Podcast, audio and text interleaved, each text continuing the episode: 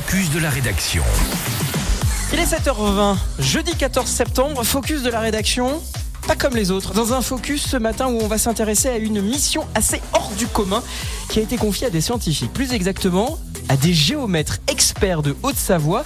Mais de quoi parle-t-on exactement, Domitil Eh bien, ces géomètres se sont vus confier une mission de haute importance, mesurer tous les deux ans le sommet des Alpes françaises. Alors dit comme ça, ça paraît sûrement très simple, mais il ne suffit pas d'une règle ou d'un drone pour savoir quelle hauteur fait le Mont Blanc, s'il augmente, s'il baisse ou s'il ne bouge pas d'un centimètre. C'est donc une trentaine de passionnés qui réalisent cette mission, une vraie entreprise puisqu'ils sont répartis en 13 cordées avec 3 jours de montée, 2500 mètres de dénivelé et près de 10 kilos de matériel. Et ça n'arrive pas qu'une fois puisqu'ils y retournent tous les deux ans. Et c'est justement à partir d'aujourd'hui jusqu'à samedi que de nouvelles données vont être donc collectées par ces géomètres. Alors une fois arrivés sur le toit de l'Europe, les géomètres n'arrivent pas les mains vides comme je vous le disais, mais avec des dispositifs GPS et des outils de positionnement en temps réel.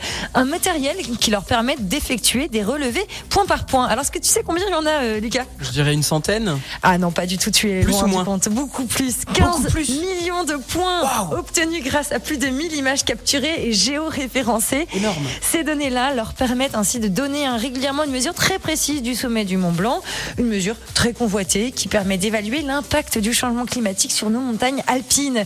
Mais alors pour connaître la nouvelle altitude du Mont Blanc, il va falloir s'armer d'un peu de patience, Lucas, puisqu'elles ne seront pas révélées avant le 5 octobre prochain. Ok, bon ça va, c'est pas non plus euh, pas euh, réactif réactif, mais ça reste quand même sur. Oui, ça Dans va, tu 15 devrais jours, hein, ouais. survivre- à ça. C'est une bonne info ça. Je savais Ouais. pas, je savais pas qu'on qu'on procédait comme ça. Merci Domitil courte Euh, Avec plaisir. pour le focus de la rédaction.